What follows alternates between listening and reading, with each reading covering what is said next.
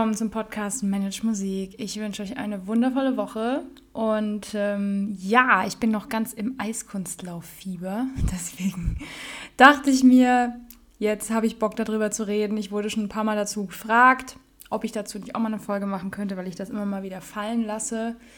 Und äh, ich nehme das jetzt auch gerade mitten in der Eiskunstlauf-Weltmeisterschaftsphase auf, die aktuell in Montpellier, äh, Montpellier, ach Leute, ich kann kein Französisch, ist auch egal, in Frankreich, Montpellier, ich glaube in Montpellier heißt es, ähm, in Frankreich stattfindet und ähm, ja, ich äh, habe ja schon in ein paar Folgen, wenn es um Hochleistungssport und Musikvergleiche ging, immer mal wieder darüber gesprochen, dass mein absoluter Herzenssport Eiskunstlauf ist und ich den schon seit, boah, Leute, keine Ahnung, seit ich elf oder zwölf bin, im Fernsehen verfolge. Als Kind habe ich schon total gerne geguckt.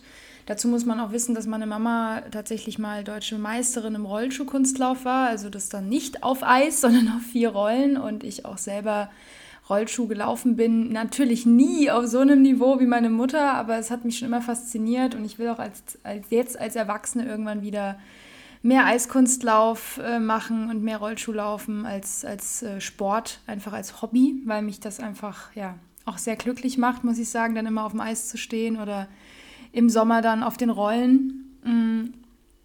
Und ähm, habe also auch eine persönliche Verbindung zu diesem Sport, kenne mich aber auch einfach in der Szene total aus. Das ist sowas wie mein Fußball, wie andere Leute den BVB feiern oder äh, irgendwie die Weltmeisterschaft gucken und für Deutschland voll am Abfiebern sind, so bin ich halt beim Eiskunstlauf, äh, nur nicht unbedingt für die deutschen Athleten.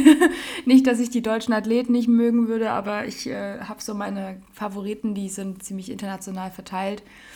Ähm, das hat jetzt nicht nur was mit dem eigenen Land zu tun, sondern einfach mit den Athleten, die einem gut gefallen und oder Athletinnen vor allem. Mm.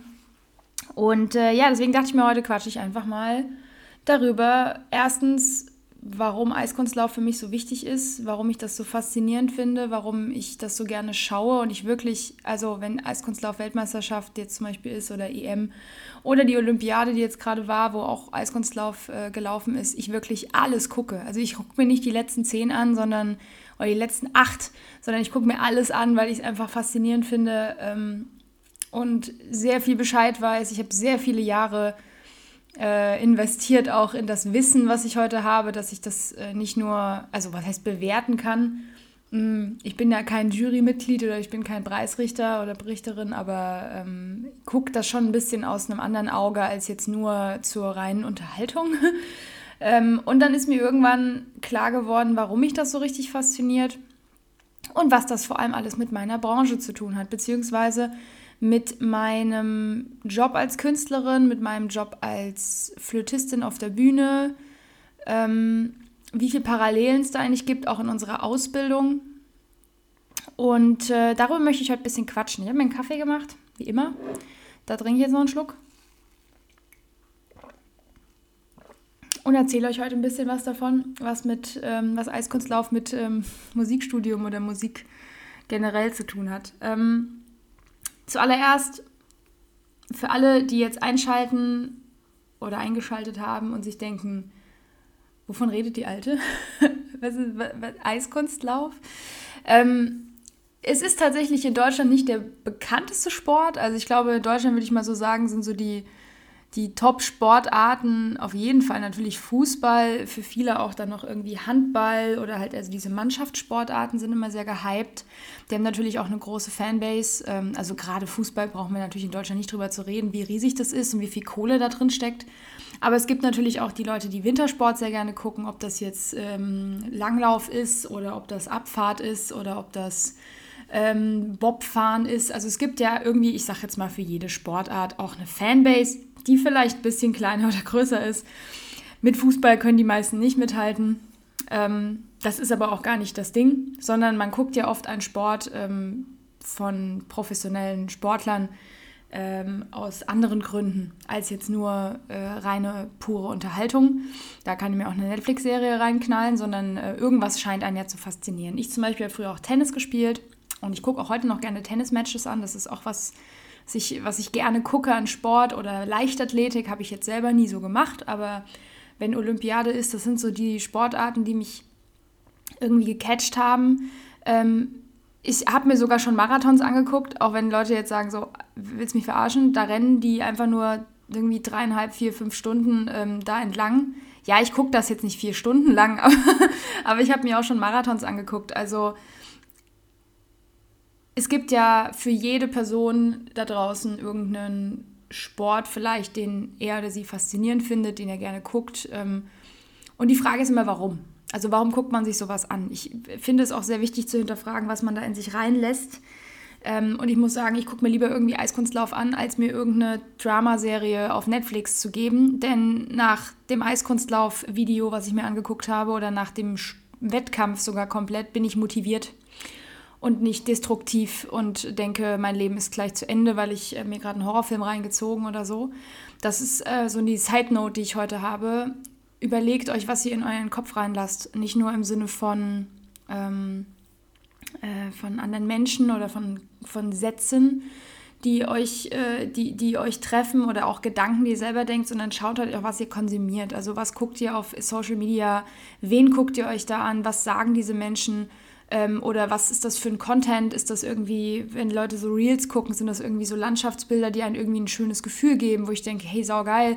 Oder ist es halt irgend so ein Bullshit, wo man sich nur drüber aufregt und dann geht es einem eigentlich auch nicht besser danach.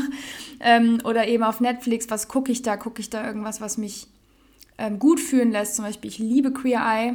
Kleiner, kleiner ist, äh, kleine Werbeanzeige, absolut unbezahlt. Aber falls ihr auf Netflix noch nicht Queer Eye geguckt habt, schaut euch diese Staffeln an. Das ist absolute Good Vibes und ich fühle mich danach inspiriert und motiviert. Ich habe meinen halben Kleiderschrank ausgemistet. Ich werde hier meine komplette Wohnung umräumen, auch deswegen, weil ich einfach gemerkt habe, ähm, dadurch, wie wichtig das eigentlich ist, in welcher Umgebung ich mich befinde, was ich, was ich für eine Kleidung trage. Nicht im Sinne, was das für eine Marke ist, sondern wie ich mich damit fühle, ob ich die Sachen gerne trage. Ich habe unter anderem auch das als Impuls genommen, meine Haare zu färben, obwohl ich das schon seit zwei Jahren machen wollte. Ich habe mich immer nicht getraut und ähm, Queer Eye ist etwas, was mich wirklich sehr, sehr inspiriert hat. Und das ist etwas, was ich gerne gucke, auch obwohl ich die Folgen jetzt ja schon alle gesehen habe, gucke ich manchmal einfach ein, zwei Folgen Queer Eye, weil mir die Energie von den Menschen, die da sind, einfach gefällt.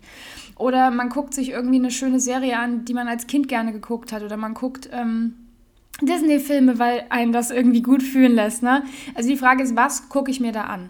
Und wenn es jetzt um Sport geht, zum Beispiel, wenn ich Eiskunstlauf gucke, dann motiviert mich das. Ich habe eine lange Zeit erstmal nicht verstanden, warum. Also wenn ich mir irgendwie, ich habe so ein paar Standardvideos, die ich gucke, wenn ich so richtig im Motivationsloch hänge. Ähm, das ist unter anderem die Goldkür von, von ähm, Savchenko und Massot von vor vier Jahren an der Olympiade. Äh, absolutes, absolutes Muss. Ich, ich hau auch ein paar Videos einfach nochmal in die Infobox, gerade falls jetzt jemand zuhört, der sagt, okay, ähm, Eiskunstlauf habe ich jetzt irgendwie noch nie so wirklich verfolgt. Ich hau euch einfach mal ein paar Videos unten rein ähm, um da vielleicht einfach mal reinzugucken. Ich habe auch schon Leute damit angesteckt, äh, die in meiner Umgebung waren, die das mittlerweile auch gucken, jetzt nicht so exzessiv wie ich, aber die das einfach interessant finden. Ähm, und ich, ich fühle mich danach gut. Ich fühle mich danach ähm, motiviert. Ich habe aber nie verstanden, so warum. Dann habe ich da irgendwann mal reingefühlt. Also für alle, die Eiskunstlauf nicht, gar nicht kennen, noch nie gesehen haben, ist eigentlich relativ simpel. Da ist eine Eisbahn, die ist relativ groß und da gibt es vier Disziplinen. Es gibt die Damen einzeln, es gibt die Herren einzeln, es gibt Paarlauf, da wird auch äh, geworfen, das heißt, äh, der Mann wirft die Frau zu Sprüngen. Da wird, ähm, werden sehr abgefahrene Hebungen zum Teil gemacht.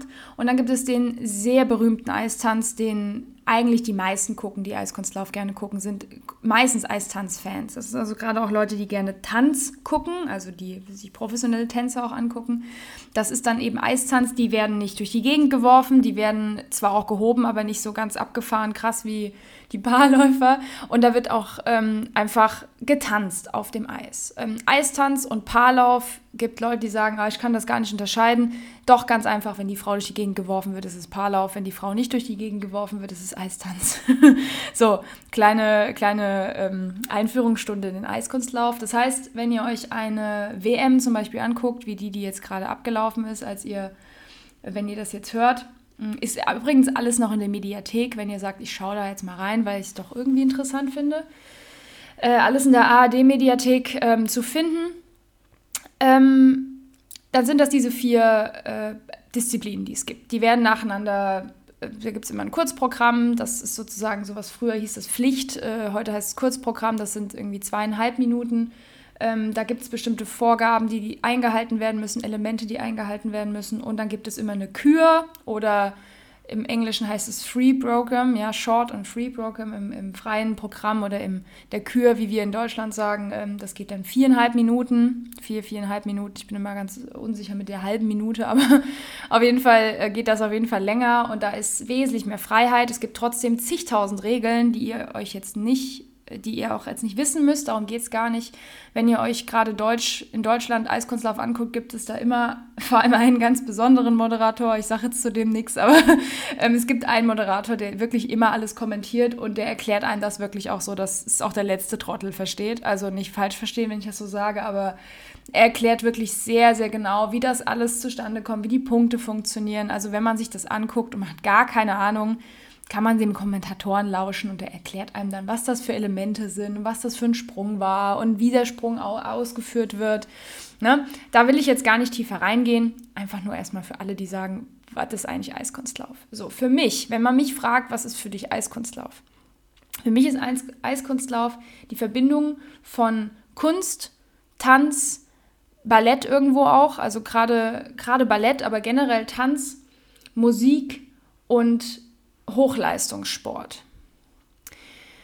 Ähm, ich bin immer schon fasziniert gewesen von Kunstsportarten, Hochleistungskunstsportarten. Dafür zählt für mich auch Ballett. Ich werde vielleicht auch mal eine eigene Ballettfolge machen, weil auch das für uns Musiker und Musikerinnen gar nicht so uninteressant ist, auch weil wir die Musik davon zum Teil spielen, wenn wir vor allem ins Orchester gehen und es, ähm, man vielleicht irgendwann eine Stelle im, im Haus hat, wo auch ein Ballett ähm, mit dabei ist, dann spielt man auch Ballettmusik. Ähm, und Ballett ist für mich ungefähr auf demselben Level wie Eiskunstlauf. Also ich gucke auch ungefähr genauso viel Ballettvideos oder Ballett-Dokus oder so wie Eiskunstlauf. Also Ballett und Eiskunstlauf ist wieder relativ ähnlich, weil viele Eiskunstläufer und Läuferinnen haben eine Ballettausbildung. Also jetzt keine komplette, so wie dann die, die am Ende auf der Bühne stehen, aber sie haben halt eine klassische Ballettausbildung. Das sieht man denen auch sofort an. Man sieht den Unterschied zwischen einer Eiskunstläuferin, die eine Ballettausbildung hat, oder eine, die ja, die ihren Körper gut bewegen kann, aber die jetzt keine klassische Ballettausbildung gemacht hat. Ja. Ähm, für mich sind diese Kunstsportarten einfach absolut faszinierend, weil einmal natürlich diese, diese Verbindung zur Musik da ist. Das heißt, alles bewegt sich auf Musik, mm, was natürlich für uns Musiker und Musikerinnen immer sehr interessant ist. Ja. Ähm, und auf der anderen Seite hat man da absolute Höchstleistungen zu bringen. Und das sieht am Ende aber so leicht aus. Vielleicht klingelt es jetzt bei dem einen oder bei der anderen, warum ich das als so nah bei uns empfinde. Ich rede mal ein bisschen weiter, bevor ich das auflöse, was für mich, warum das für mich so ähm, faszinierend ist und warum ich das so gerne gucke dieser Hochleistungssport, der da betrieben wird, aber auf Musik und, und natürlich wird auch das Künstlerische bewertet, was man eigentlich nicht wirklich objektiv bewerten kann, weil da immer subjektive Bewertung mit reinschwingt. Ähm, beim Ballett wie auch beim Eiskunstlauf oder beim, äh, bei Akrobatik im Sinne von Gymnastik. Ne? Da ist es ein bisschen in Anführungsstrichen leichter, finde ich, eine Bewertung rauszuhauen, ja, ähm, als bei Ballett oder bei Eiskunstlauf. Aber das ist auch nur also nur eine Vermutung, denn ich habe ja noch nie für sowas Preisrichter gespielt, Preisrichterin. Ähm, ich rede mal weiter. Vielleicht, vielleicht fällt bei der einen oder anderen, bei ein oder der anderen jetzt schon der Groschen, warum ich das sage. Diese Menschen, die das machen, vor allem die das jetzt auf diesem höchsten äh, Niveau machen, die zu einer Weltmeisterschaft fahren oder die dann eben die jeweiligen Landesmeister sind, die jetzt deutsche Meister werden oder die äh, von dem jeweiligen Land einfach ganz oben die Spitze bilden und dann am Ende zur Olympiade fahren dürfen oder zur Europameisterschaft. Also die richtig High-Class-Sportler und Sportlerinnen. Diese Leute trainieren seit ihrem vierten, dritten, fünften, sechsten Lebensjahr Eiskunstlauf. Die sind auf dem Eis, noch bevor sie in die Schule gehen. Ähm, während der Schulzeit trainieren sie dann irgendwann nach der Schule mehrere Stunden am Tag. Wenn es dann irgendwann in die Richtung geht, dass man tatsächlich Wettkämpfe macht und tatsächlich in dieses High-Level gehen möchte, Ähm, dann gibt es in vielen Ländern sogar Schulen, die das unterstützen, weil man dann die Schule eigentlich dem Sport unterordnet. Das ist etwas, was in Deutschland nicht passiert. Deswegen, kleine Randnotiz, haben wir auch in vielen Sportarten keine Weltklasse-Sportler. Ähm, wir haben viele Weltklasse-Sportler in Deutschland, bitte nicht falsch verstehen. In einigen Sportarten sogar wirklich sehr, sehr, sehr berühmte Menschen, die da, ähm, die da sehr, sehr, sehr viel geopfert haben. Da geht es nämlich dann weiter. Aber so ein wirkliches System, zumindest für einen Eiskunstlauf, haben wir in Deutschland nicht. Darüber rege ich mich heute aber nicht auf. Auf jeden Fall machen die das seit ihrer Kindheit. Einigen wurde die Kindheit wahrscheinlich auch genommen, vor allem wenn man nach Russland guckt. Ich werde mich jetzt auch nicht zu dem ganzen Konflikt äußern, will ich jetzt auch gar nicht. Werde ich auch heute versuchen, irgendwie auf dem Eiertanz zu machen. Das äh, fällt mir sehr, sehr schwer, darüber nicht zu reden, weil eigentlich würde ich am liebsten auch über die russischen Eiskunstlaufmannschaft reden. Das werde ich aber jetzt nicht tun. Ähm, aber gerade wenn man in bestimmte Länder reinguckt, ist das halt absoluter Trill, natürlich. Das ist aber vielleicht fällt der Groschen langsam nicht nur im Sport so. so, auf jeden Fall, sie machen das seit ihrer frühen Kindheit. Sie ähm, riskieren ihre mentale und körperliche Gesundheit für den Sport. Die meisten davon natürlich auch aus Leidenschaft, aus Liebe zum Sport, aus Liebe zum Eis, auf dem Eis sein. Also mit, wenn, man, wenn man sich Interviews von den Leuten anguckt, ähm, dann hört man das auch ganz oft, dass sie einfach es lieben, auf dem Eis zu sein, acht Stunden. Sie wollen nichts anderes tun. Ding, ding, ding, ding. okay, ich löse gleich auf. So, ähm, und bei all dem, bei all dem Schweiß und Blut und Drill, den sich da zum Teil einige sehr früh schon reinziehen müssen, um überhaupt in diesem Weltklasse-Niveau mitzuspielen, um dann auf die Eisbühne zu gehen und Perfektion aufs Eis zu bringen. Denn wenn keine Perfektion, dann ist nichts mit Medaillen ist nicht. Also ja, es gab auch schon Eiskunstlauf-Events, die ich geguckt habe, wo tatsächlich auch selbst der, der die Goldmedaille am Ende gewonnen hat, auch noch einen Fall hatte, also auch gestürzt ist bei dem Sturz. Es gibt äh, bei, dem, bei der Kühe, das gibt es auch. Aber da müssen halt alle anderen auch stürzen. So. Das heißt, wenn man keine absolute Perfektion aufs Eis legt, dann ist man nicht im Weltklasse-Niveau dabei. Das heißt, man opfert sein gesamtes, seine gesamte Zeit und Energie für Perfektion und am Ende sieht das so dermaßen leicht aus, dass Leute von außen sich hinsetzen vor den Fernseher und sagen, boah, also, ja, wieso steht die denn den Sprung nicht? Oder, oder ähm, das sieht aber komisch aus, was macht die denn da? Oder was macht der denn da? Und dann so dumme Kommentare abgibt, weil es so leicht aussieht. Jeder und jede von euch, die Musik studiert oder Musik studiert hat, hat vielleicht spätestens jetzt den, ähm, den Zusammenhang verstanden. Was machen wir eigentlich den ganzen Tag? Im künstlerischen Bereich machen wir Folgendes. Wir üben uns stundenlang am Tag die Finger wund. Ich wurde auch gefragt, was man im Musikstudium so macht. Ich werde jetzt auch vermehrt Podcast-Folgen ein bisschen dazu machen, weil ich weiß, mittlerweile hören hier nicht mehr Studierende nur zu, die Musik studieren oder die studiert haben, sondern auch Menschen, die einfach interessiert sind an dem Thema auch. Und ich bringe ja auch viele Themen, die jetzt nicht nur für Musiker und Musikerinnen interessant sind. Was machen wir eigentlich den ganzen Tag? Okay, also kurzer, ich, ich, ich, ich scroll mal kurz zurück in mein Leben 2017, 2018, 2019. Das waren so meine dritten, viertes Jahr Bachelorstudium. Habe ich Doppelfach studiert, zweites Hauptfach dazu genommen. Also ich bin hier morgens um 6.30 Uhr aufgestanden, ähm, habe meine wirklich damals noch sehr kurze Morgenroutine gemacht. Die ist heute viel ausgiebiger. Damals war das sehr kurz. Ähm, habe mir irgendwie noch was zu essen geschnappt, habe mir einen Kaffee gemacht und bin in die Hochschule ähm, und war dann um acht stand ich auf der Matte und habe erstmal zwei Stunden geübt. Dann habe ich meine erste Kaffeepause gemacht. Ähm, Im Idealfall nicht zu lange, weil viele machen dann den Fehler, dass sie dann eine anderthalb Stunden rumhocken und dann irgendwie noch mit Leuten quatschen. Das ist mir auch einige Male passiert. Ähm, eine kurze Kaffeepause, vielleicht dann was frühstücken, dann nächste zwei Stunden Runde, dann äh, Mittagspause. Dann habe ich manchmal noch ein Stündchen dran gehängt. Kam natürlich auch dann vor, dass ich zwischendurch mal Seminare hatte. Das war nicht jeden Tag so.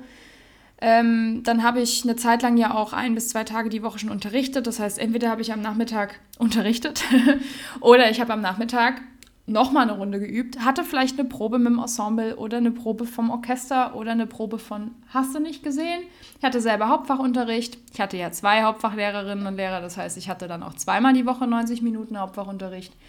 Ähm, und wenn ich abends dann nicht völlig am Arsch war, hatte ich noch eine Überrunde gemacht oder ich hatte dann vielleicht sogar ein Konzert. Also mein Tag ging eigentlich im Studium zu 70, 80 Prozent, ich sag mal an den Werktagen. Ich sage bei Werktage auch Samstag, weil bei mir ging auch der Samstag so. Also Montag bis Samstag ging mein Tag eigentlich so von 7 Uhr bis manchmal 22 Uhr. Kam ein bisschen drauf an. Ich habe natürlich Pausen gemacht. Definitiv. Also ich habe mich ähm, zwar auch an einigen Tagen zu Tode gearbeitet. ich habe daneben noch SSV gemacht, also AStA-Arbeit äh, von Wuppertal, habe Hochschulpolitik gemacht, habe mir irgendwie den Arsch aufgerissen für Leute, die nicht für sich sprechen konnten zum Teil. Ich, also ich habe dann da auch noch das gemacht. Dann habe ich mich natürlich auch gerne mal abends auf ein Bier mit Freunden getroffen. Aber sagen wir mal, ich bin mit der reinen Spielzeit am Tag bei sieben, sechs, sieben Stunden gewesen. Ich hatte ja zwei Instrumente, das heißt, es war nicht nur ein Instrument. Ähm, Übezeit waren effektive Übezeit zwischen vier und fünf Stunden. Mehr ging bei mir nicht und mehr empfehle ich auch nicht. Also aktive Übezeit am Tag, über den ganzen Tag verteilt, wo ihr merkt. Ja? Dann dazwischen noch eine Probe hier und da und Unterricht und hast du nicht gesehen. So. Das ist das, was künstlerische Studierende machen. Die meisten machen das sehr, sehr lange so, also vier Jahre mindestens beim Bachelor. Ähm, da hat man am Anfang noch mehr Seminare, nach hinten raus wird es weniger. Dann haben wir ganz viele Konzerte, Kammermusikabende. Ich rede jetzt nicht von Corona, ich rede von davor. Und jetzt hoffentlich danach, dass das jetzt wieder so läuft. Und dann hat man dies noch und jenes noch und da ein Probespieltraining und, äh, oder ein, ein internes Vorspiel, Klassenstunde. Also lange Rede, kurzer Sinn. Wir sind sehr, sehr, sehr, sehr viel beschäftigt mit unserem Instrument oder unserer Stimme. Und wir ackern uns den Arsch auf oder die Finger wund oder die Stimmbänder zerschmettern wir uns. Also nicht im Zerschmettern im Sinne von kaputt machen, sondern wir, ich habe in meinem Buch das geschrieben, so viel Arbeit und Schweiß und Blut, das wir, was wir in unsere Arbeit stecken als Künstlerin, um auf das Niveau zu kommen, dass wir überhaupt konkurrenzfähig sind. Vielleicht klingelt jetzt bei einem oder anderen der Zusammenhang mit Eiskunstlauf oder mit Ballett das ist schon absolut krankhaft, was wir da machen. Also in so kurzer Zeit so ein hohes Niveau zu erreichen, wie das manche schaffen, dass sie mit 18, 19 schon Sachen spielen oder Sachen singen können, wo man dann als älterer Studierender oder so daneben sitzt und sich so denkt, what the fuck? Wann ist, wie ist das denn passiert? Ja? Ähm, um da hinzukommen, das ist so extrem viel Arbeit. Und was passiert dann, wenn wir auf der Bühne stehen? Es wird von uns erwartet und wir erwarten es noch viel krasser von uns selber, als dass die Erwartung von außen kommt. Wir erwarten perfekt. Perfekt. Unter perfekt ist also ein falscher Ton und wir regen uns schon zwei Stunden darüber auf, dass ich ein F statt einem Fis gespielt habe, ja. Oder dass ich irgendwie, ähm, dass ich die Bindung verkackt habe und es oben weggebrochen ist. Oder dass mein Ton zu tief war. Oder dass ich mit dem Klavier nicht ganz sauber war an der einen Stelle. Oder was auch immer. Ich erwarte von mir oder ich muss es anders formulieren, ich habe von mir erwartet absolute Perfektion. Es wurde auch von außen an mich herangetragen, absolute Perfektion. Es sieht und hört sich so dermaßen leicht an. Die Menschen, die im Publikum sind, die keine Ahnung haben, kommen dann danach und sagen, ach, es ist, also es ist so schön, ihnen zuzugucken und sie, sie sehen ja auch dabei so fröhlich aus und sie haben so einen Spaß und so viel Energie und es sieht alles so leicht aus und man denkt sich währenddessen so, ja, ich habe ja auch sechs Monate an dem Stück geübt, dass ich das jetzt so kann. Das hört aber, also das sagt dann aber auch niemand. Sondern wir, wir bedanken uns dann für das Lob und wir freuen uns natürlich auch. Unser Ego freut sich immer, wenn es irgendwie ähm, Lob bekommt. Auch wenn es von Leuten ist, die keine Ahnung haben. Ist nicht böse gemeint übrigens, aber natürlich freuen wir uns noch viel mehr, wenn das Lob von Menschen kommt, die Ahnung haben. Ähm und dann kommt es immer dieses so, ja, es sieht so leicht aus. Es, man, man, es, sieht, sieht so leicht aus, wie sie da oben stehen und das alles so machen. Und man denkt sich so, ja, ja, es war sehr viel Arbeit, vielen Dank. so, und der kleinste Fehler bei uns, machen wir uns einen Kopf. Jesus, was habe ich mich früher selber auch aufgeregt. Wie ein Rohrspatz habe ich danach geschimpft. Wenn ich bei irgendeinem Stück irgendwie, keine Ahnung, über einen 16. Lauf oder, oder sogar 32. Lauf und ich habe einen Cis statt einem C gegriffen. Was bei der Querflöte nur ein Finger Unterschied ist. Nur einer. Mein Zeigefinger war nicht richtig unten. Oder andersrum. Er war nicht richtig drauf. Oder nicht richtig, keine Ahnung. Und das war ein falscher Ton. Und was habe ich mich früher aufgeregt über sowas? Leute, Ganz ehrlich, wen zur Hölle interessiert das bitte? Wen interessiert es? Wer hat das gehört? Mein Professor? Ja. Meine Studienkollegen aus der Klasse, wenn sie das Stück kennen? Ja. Sonst hat es niemand mitbekommen. Hat das meinen Vortrag irgendwie geschmälert? Nein. Es hat trotzdem leicht ausgesehen. Es hat trotzdem die Menschen berührt. Es hat trotzdem, ich habe es trotzdem sehr musikalisch verkauft. Man hat mir es auch nicht angesehen, denn ich bin Meisterin darin, Sachen zu überspielen, die mir passieren. Das war ich schon immer. Aber das hat nichts daran geändert, wie ich mich aufgeregt habe darüber, dass es nicht perfekt war. So, um jetzt den, um den Bogen zum Eiskunstlauf zu spannen. Man sieht natürlich auch bei diesem Sport oder beim Ballett Kleinigkeiten. Menschen, die Ahnung haben, sehen die Kleinigkeiten noch viel mehr. Deswegen sage ich, ich gucke das mit anderen Augen als jemand, der irgendwie einmal im Jahr sich Eiskunstlauf anguckt, weil ich gucke das quasi die ganze Saison. Ich fange im September an, mir anzugucken, wie die ganzen Eiskunstläufer und Läuferinnen in ihren Disziplinen, was für Programme die dieses Jahr haben und dann verändern sich auch die Kostüme immer zwischendurch und wie sich das entwickelt und bis zu einer WM habe ich von den meisten Eiskunstläuferinnen und Läufern die Programme schon achtmal gesehen gefühlt. Ja, da gibt es dann verschiedene Möglichkeiten, wo die auftreten können als Training für so große Wettbewerbe. Und ich sehe dann natürlich den Unterschied von einem Programm, was zu 90 Prozent gut ist oder zu 70 Prozent oder halt zu 100 Prozent geil ist. Und das sind halt auch Kleinigkeiten. Das sind aber Kleinigkeiten, die fallen der Jury auf.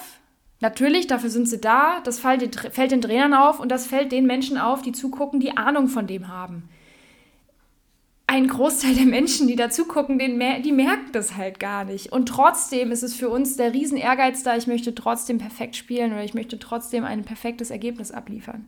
Und wisst ihr, was fast jeder Eiskunstläufer und jede Eiskunstläuferin im Team hat?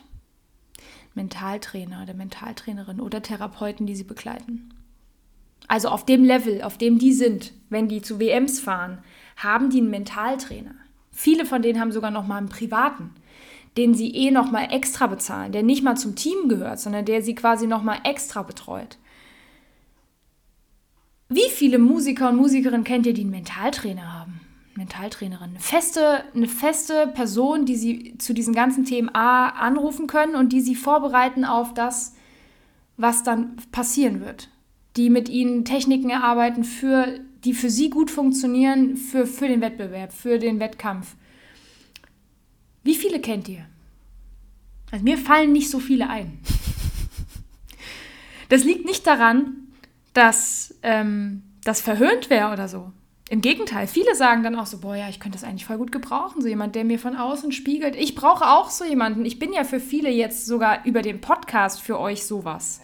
Das wird mir auch geschrieben. Ich bin auch sehr dankbar dafür, dass ich euch da helfen kann. Sogar ohne, dass ich mit euch eins zu eins spreche.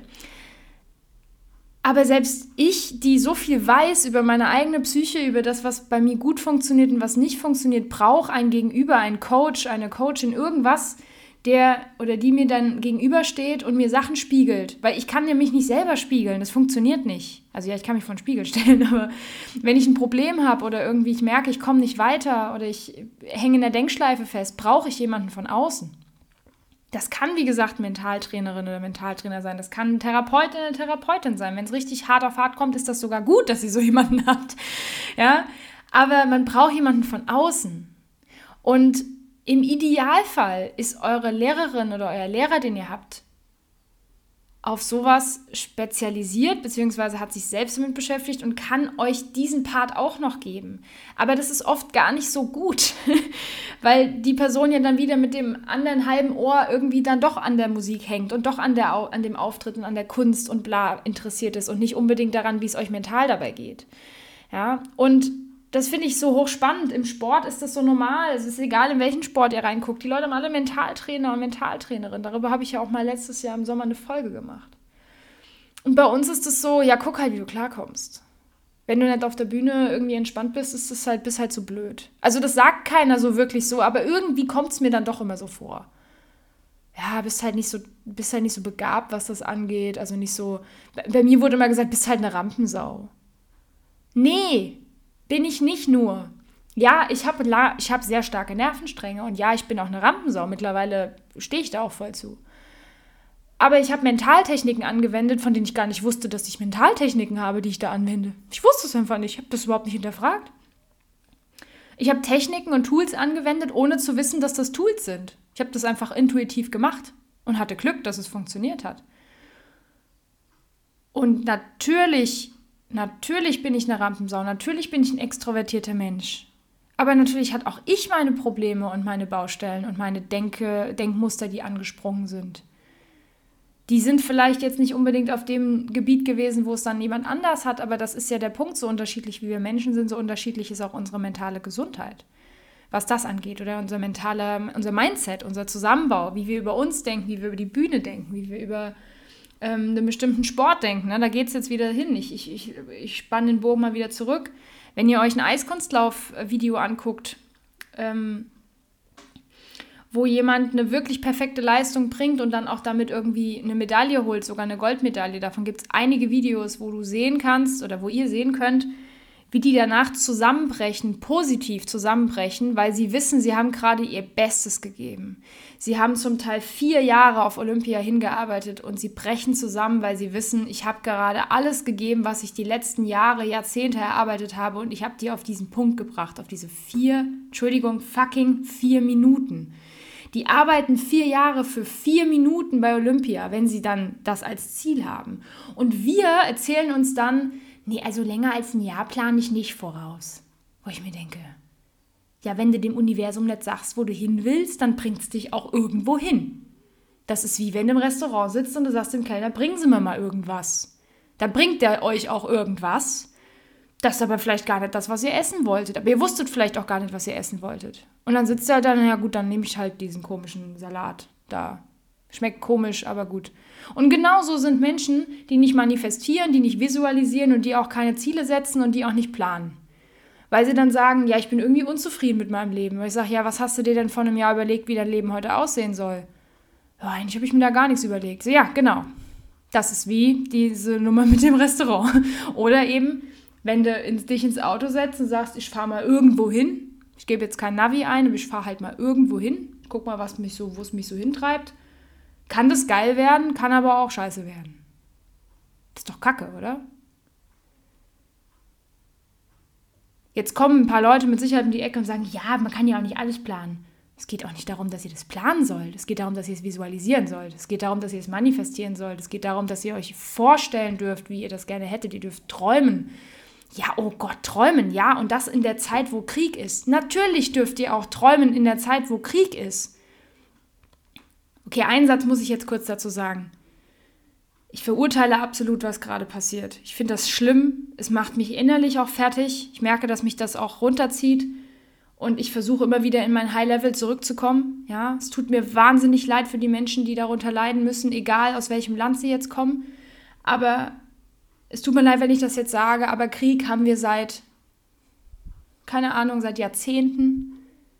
Irgendwo ist immer Krieg und es ist immer schlimm und das finde ich immer schlimm. Aber, sorry, vor sieben Jahren hat es irgendwie keinen interessiert. Ja, da gab es einen kurzen Aufschrei mit Flüchtlingskrise und so. Aber wenn man sich mal mit der Geschichte beschäftigt, I'm sorry, wenn ich das jetzt so sagen muss, aber dann ist es schon fast heuchlerisch, was ich von manchen Politikern heute so höre, wo ich denke, wow, wo wart ihr denn vor sieben Jahren? Wo wart ihr denn vor, vor äh, als Afghanistan? Ja, da wird zweimal, wird zweimal kurz in der ARD eine, Bomben, ähm, eine Bombensprengung gezeigt und dann, ja, es ist wieder eine Bombe in Afghanistan gefallen. Ach, man, man stumpft dann so ab. Und ich finde das immer schlimm. Krieg sollte nirgendwo sein. Das sollte niemanden treffen. Es sollte keine Kinder treffen, keine Frauen und aber auch keine Männer. Das sollte niemanden treffen. Niemand sollte im Krieg leben müssen. Aber das tun wir seit Jahrzehnten und in manchen Ländern interessiert es uns einfach nicht. Jetzt ist es um die Ecke und auf einmal, ne? So, das war mein kleine Side-Note dazu. Ihr könnt mir gerne schreiben und mich jetzt, ähm, mir jetzt dazu eure Meinung schreiben, wenn ihr das anders seht. Wie gesagt, ich verurteile das zum, aufs Schärfste, was da passiert. Ich finde das absolut nicht in Ordnung. Aber die Heuchlerei, die ich da zum Teil von Menschen höre, ähm, die in verantwortlichen Positionen sind, das finde ich widerwärtig. Das muss ich jetzt einfach mal kurz so sagen. So, jetzt sind wir wieder bei dem anderen Thema. Also, das Visualisieren von Zielen, dieses Ich möchte, dass in fünf Jahren das und das in meinem Leben ist. Das ist der Grund, warum Menschen erfolgreich sind. Sie manifestieren es. Sie arbeiten natürlich auch dafür. Müsst ihr auch. Ihr müsst dafür arbeiten. Es wird euch nicht zufliegen. Ihr müsst dafür arbeiten. Aber wenn ihr gar nicht wisst, wo ihr hin wollt, ja, kriegt ihr halt Salat serviert, auch wenn ihr eigentlich, ähm, keine Ahnung, ich muss gerade vegan denken, weil ich bin jetzt voll im Veganismus drin, auch wenn ihr eigentlich irgendwie einen geilen Rap haben wolltet. So, jetzt kriegt ihr halt einen Salat. Scheiße. Ja, bestell halt den Rap. Nicht den, nicht, äh, guck mal halt, was mir, was mir die Küche empfiehlt. Ungefähr so leben, ach, keine Ahnung, gefühlt 95 Prozent der Menschen leben so. Ich guck mal, was der Chef mir empfiehlt. Ich guck mal, was der Restaurantchef mir empfiehlt. Ich guck mal, was das Universum so bringt. Nee, Leute. Und bei Sportlern sieht man das so krass. Sie manifestieren das. Sie, sie, sie planen natürlich dann ihre Arbeitsschritte und ihre Trainings darauf, dass sie ich möchte die und die Punktzahl bei der WM machen, ich möchte die und die Leistung erbringen, ich möchte das und das Element schaffen, wenn man jetzt vom Eiskunstlauf spricht.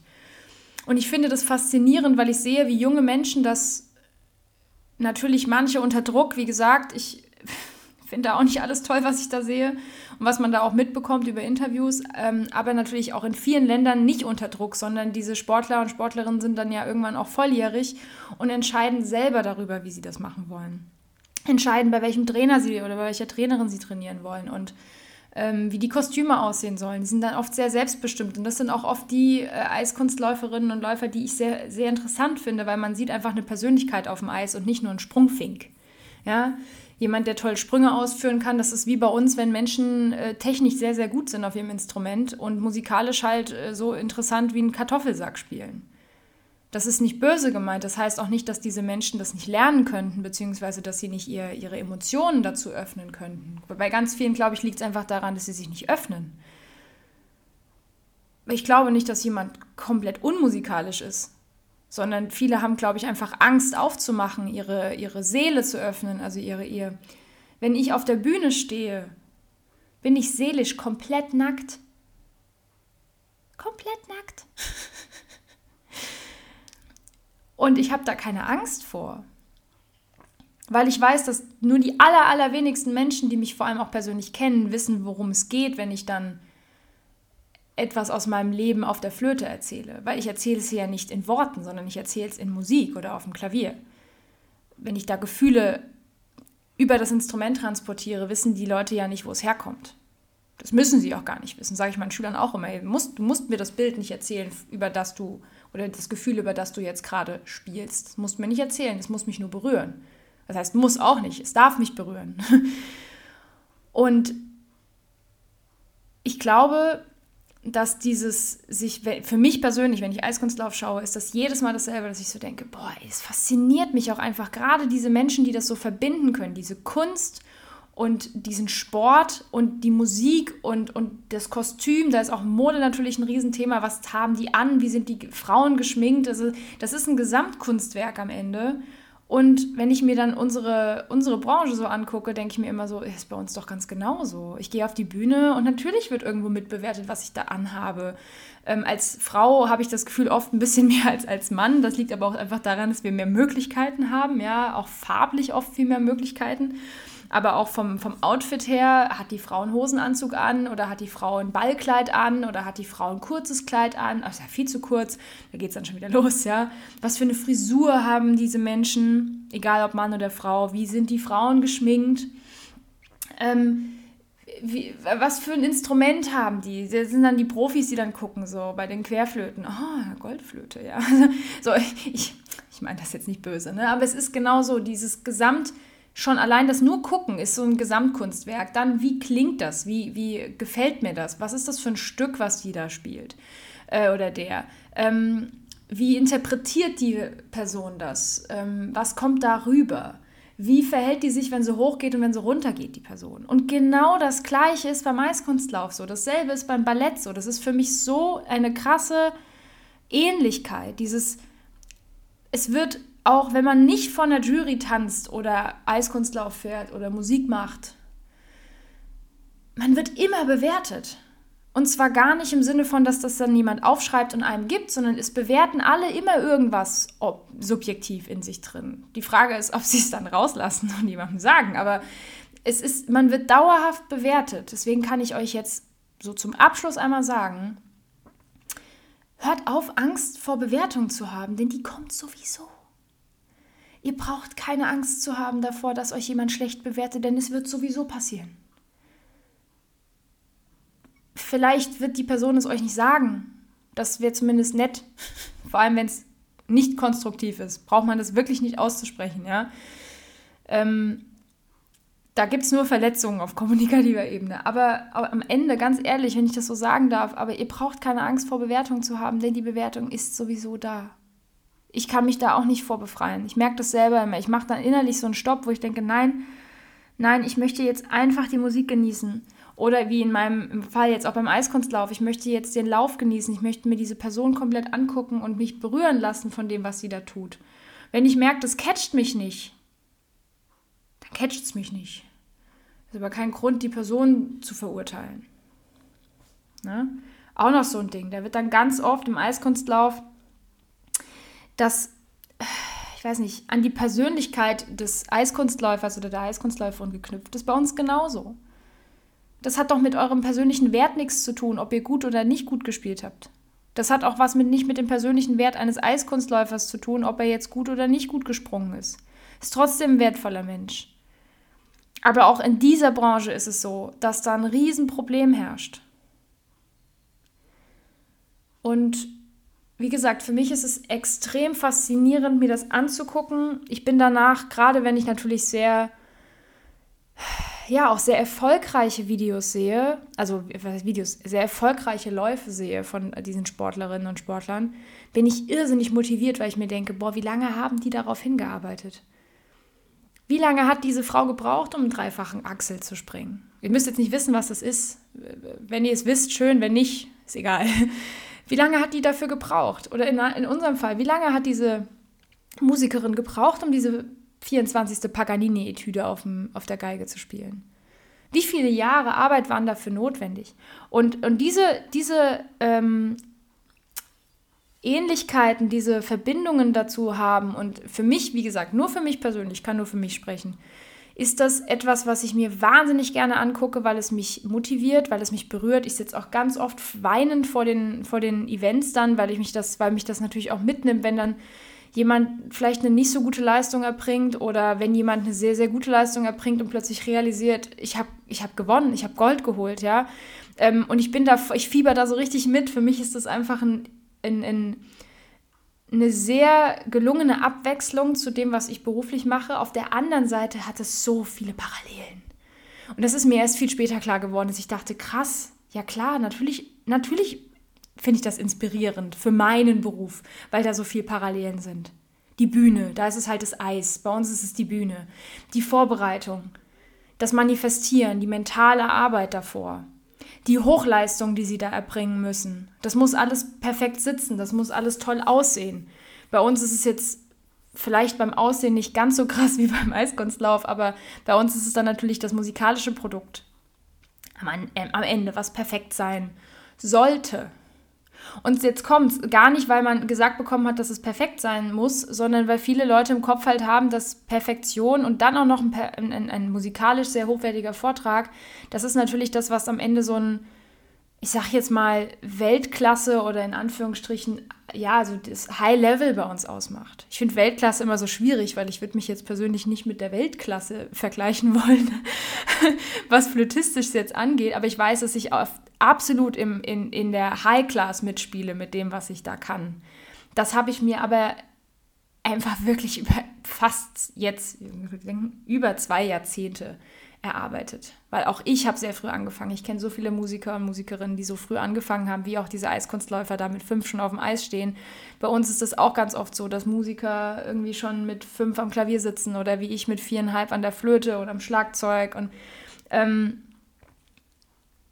das hat ja alles was miteinander zu tun auch, dass es so lange ist. Natürlich habe ich mit fünf Jahren nicht so viel Flöte geübt, wie ich das mit 22 im Studium gemacht habe, aber ne, diese Langwierigkeit, dieses lange Arbeiten und lange äh, Einüben und irgendwann hat es sich bei mir dann umgewandelt in so ein Leistungsding, in dem ich jetzt wieder draußen bin. Na, dazu wollte ich auch mal eine Podcast-Folge machen, weil ähm, ich bin aus diesem Leistungsdenken raus. Das hat lange gedauert, aber ich mache Musik heute nicht mehr, um Leistung zu bringen. Auch wenn ich mich für irgendwas bewerbe und irgendwo vorspielen muss, ist das für mich kein Leistungsding. Und ich weiß genau, deswegen kommt es auch so gut an, weil ich mich halt dann nicht darum kümmere, ob das jetzt der perfekte Lauf ist und ob das jetzt, ne, und, und ob ich das jetzt sehr stilistisch oder nicht so stilistisch rübergebracht habe, sondern ich mache halt mein Ding. Und die meisten Menschen finden das viel interessanter als einen perfekten Vortrag, den ich mir dann auch 800 Mal auf YouTube anhören kann von 799 anderen. Ja, und das macht es im Eiskunstlauf auch. Das ist, es gibt ganz viele, die sehen alle gleich aus. Die, die kommen mir irgendwie so vor, wo ich denke, das ist wie aus so einer Produktionsstätte, um das mal so hart zu sagen. Und diese wirklichen genialen Auswüchse, wo man von mal denkt, boah, was für eine Person, was für eine Persönlichkeit und, und was, wo man wirklich merkt, die hat einen eigenen Stil auf dem Eis. Dasselbe ist bei uns auch. Man merkt sofort den Unterschied zwischen jemandem, der seinen eigenen Stil oder ihren eigenen Stil auf dem Instrument oder in, mit der Stimme gefunden hat und das präsentiert als jemand, der einfach austauschbar ist. Und das finde ich alles wahnsinnig interessant. Also ich merke gerade, wie viele Parallelen es sind. Es sind sogar noch mehr, als ich dachte. Ich brauche noch einen Schluck Kaffee, Leute. Mm. Und ähm, ich hoffe, dass ich euch jetzt mit, diesem, mit dieser Podcast-Folge vielleicht sogar ein bisschen Lust auf den Sport gemacht habe. Ich denke, ich werde auch noch mal eine Folge zum Ballett machen, weil ich jetzt ja auch selber Ballett tanze tatsächlich seit fast zwei Jahren. Also als erwachsene Hobbytänzerin in zweimal die Woche ins Ballett gehe, einmal ins Modern und einmal ins klassische Ballett und auf der anderen Seite, seit ich klein bin, fasziniert bin und als junges Mädchen schon ganz, ganz, ganz viele Videos geguckt habe, als das dann ging auf YouTube ähm, und Filme. Ich bin absolute auch Ballettfan, genauso wie Eiskunstlauf mache ich wahrscheinlich auch mal eine Folge und ähm, vielleicht habe ich euch jetzt Lust gemacht. Wie gesagt, ich hau einfach ein paar Links in die Infobox. Ihr könnt einfach mal gucken, wenn ihr Bock habt, euch das anzuschauen. Ich werde natürlich jetzt ausgewählte Videosequenzen euch zeigen, die mich persönlich sehr inspirieren. Das sind so meine, meine Golden Five äh, die ich absolut, die mich immer noch umhauen, wenn ich sie sehe, obwohl ich sie schon, keine Ahnung, 500 Mal geguckt habe. Ja. Ich kann die Kühen fast selber laufen. Ja. Also nein, ich kann natürlich sowas nicht springen, aber ich kann mittlerweile schon die Abfolge der Elemente identisch voraussagen, weil ich manche dieser Programme schon so oft gesehen habe. Ähm, und ich, ich hau euch einfach mal von allen vier Disziplinen verschiedene Leute rein, die auch sehr berühmt geworden sind. Vielleicht sagt dem einen oder der anderen etwas älteren Zuhörerin hier noch Kati Witt was. Das ist die ähm, damals für die DDR gestartet ist. Die ist 84 und 88 Olympiasiegerin geworden. Ähm, die ist immer noch sehr auch im Geschehen in den Medien und immer wenn es um Eiskunstlauf geht, wird sie auch noch gefragt. Die höre hör ich auch wahnsinnig gerne. Ist eine absolute Künstlerin auf dem Eis gewesen. Und ähm, da gibt es auch eine Doku über sie, es gibt auch eine Doku über Aljona Savchenko und Masso. Ich werde einfach mal alles unten reinknallen, weil wie gesagt, für die Leute, die jetzt sagen, boah, finde ich super interessant, würde ich doch gerne auch ein bisschen mehr drüber sehen oder hören, dann könnt ihr das gerne in der Infobox euch angucken. Ansonsten hoffe ich, dass ich äh, ja, dem einen oder anderen vielleicht jetzt ein bisschen in den Arsch getreten habe, was diesen ganzen Perfektionsmist angeht. Ja, verabschiedet euch von Perfektion, ist sowieso Unfug. Ähm, man kann es anstreben und es gibt auch wenige Momente im Leben, wo man wirklich perfekt spielt oder singt. Aber man sollte nicht sich selber geißeln, wenn es nicht perfekt wird. So, das ist meine Einstellung. Also man darf Perfektion anstreben, man darf es planen und üben darauf, dass es ein perfekter Vortrag wird. Aber man muss dann die mentale Stärke haben zu sagen, es ist nicht schlimm, wenn was passiert. Und dann entspannt man sich halt auch viel mehr auf der Bühne, als dass man zu denken, oh Gott, jetzt habe ich mich verspielt. Oh Gott, was ist da? Teufelskreis. Ja, Dazu wird es in meinem Online-Kurs auch noch ein bisschen Input geben, wenn der dann raus ist. So, falls ihr mit mir darüber schreiben wollt. Ich war so überrascht über die ganzen Nachrichten, die ich letzte Woche bekommen habe zu meiner Pillenfolge. Dafür wirklich vielen Dank auch für euer Vertrauen. Keine Angst, ich werde nichts davon irgendwo hochladen oder posten. Ähm, ich danke euch für euer Vertrauen, dass ihr mir eure Geschichte zum Teil erzählt habt. Ähm, Männer wie Frauen, die mir geschrieben haben, die das erlebt haben. Also nicht Männer, die die Pille genommen haben, sondern Männer, die halt Frauen an der Seite hatten, die die Pille genommen haben. Und äh, auch jetzt zu dem Thema, wenn es euch auf äh, der Seele brennt, mir etwas zu schreiben, dann gerne eine E-Mail an info@managemusik.com. Ich habe ich auch unten drin verlinkt oder auf Instagram. Könnt ihr mir auch meinem Saskia Worf Kanal schreiben oder Manage Musik, ist eigentlich ziemlich egal. Und ansonsten wünsche ich euch jetzt eine wundervolle Woche. Wir hören uns nächsten Montag. Dann gibt es, glaube ich, wenn mich jetzt nicht alles täuscht. Nee, ist genau. Es gibt noch zwei Folgen kann ich schon mal vorab sagen. Und an Ostermontag wird es eine Pause geben, einfach weil erstens, das ist ein Ostermontag, ist ein Feiertag und zweitens am Tag davor habe ich Geburtstag. ähm, jetzt habe ich, mal noch, jetzt hab ich auch meinen Geburtstag gedroppt. Also für alle, die es noch nicht wussten, am 17. April, ich werde 28. Genau, also kommen jetzt noch zwei Folgen, dann mache ich mal eine Woche Pause und dann geht es fröhlich weiter mit ähm, Mensch Musik. Ich danke euch fürs Zuhören. Bis nächsten Montag. Bis dann. Thank